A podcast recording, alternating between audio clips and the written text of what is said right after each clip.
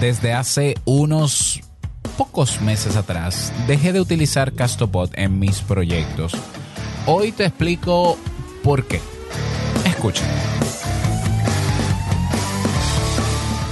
¿Estás interesado en crear un podcast o acabas de crearlo? Entonces estás en el lugar indicado porque en este programa tendrás claves, técnicas, herramientas, aplicaciones y respuestas para que lleves tu podcast al siguiente nivel.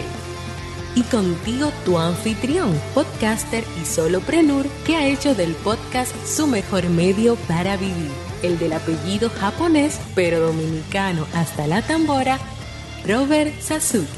Abre bien tus oídos porque esto es podcast.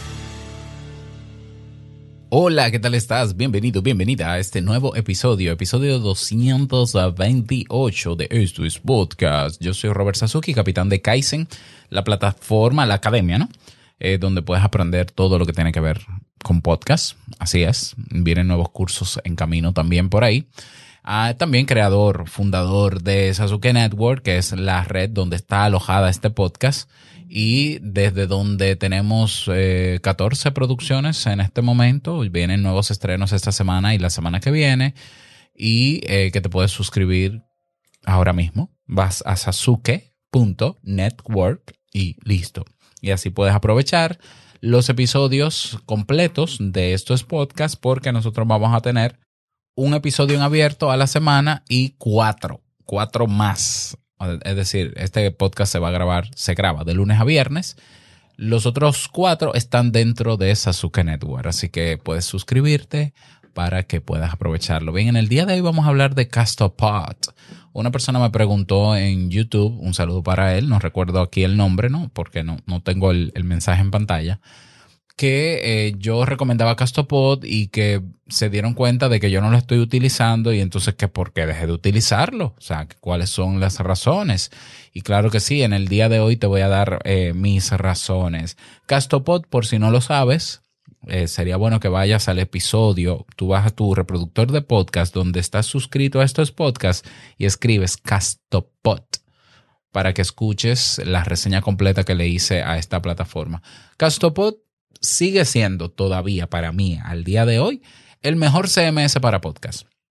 Un CMS es un gestor de contenidos, ¿no? Content Management System.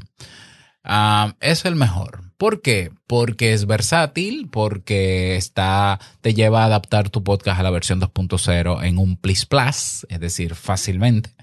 Eh, y porque, eh, digamos ahí, tú puedes montar tu propio hosting de podcast completito ya, completito. Entonces, eh, tiene muchísimas ventajas, aparte de que te puedes conectar al Fediverso eh, como instancia. Eh, es una plataforma que te ayuda a crecer tus podcasts, tiene muy buenas métricas, está mejorando constantemente. Todavía me extraña que con el tiempo que tiene Castopod ya supera el año. todavía está en fase beta. yo lo instalé incluso cuando estaba en fase alfa.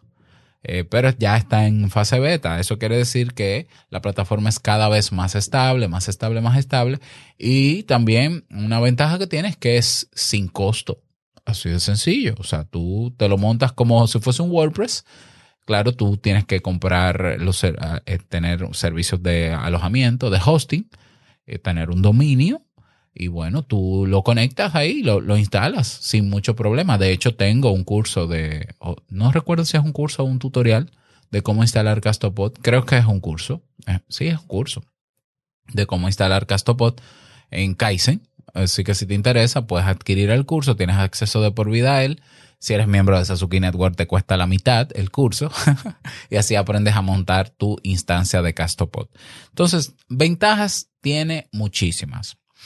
Pero yo en el día de hoy te voy a contar por qué a mí no me conviene, porque hay características que yo utilizo que otros podcasts no utilizan y por qué yo decidí volver a WordPress, que es el CMS que estoy utilizando, porque yo creo que WordPress supera a Castopod en, algunos elementos y eh, aparte de Castopod, eh, aparte de WordPress, perdón, también estoy utilizando los servicios de castos.com que es una plataforma de alojamiento. Sobre eso voy a hablar en el día de hoy. Si quieres escucharlo completo, no olvides suscribirte a sasuke.network y ahí puedes eh, escucharlo completo, participar de nuestra zona VIP de estos podcasts y conocer las razones. Así que nos escuchamos dentro. Ahora, ahorita mismo, como dicen en México.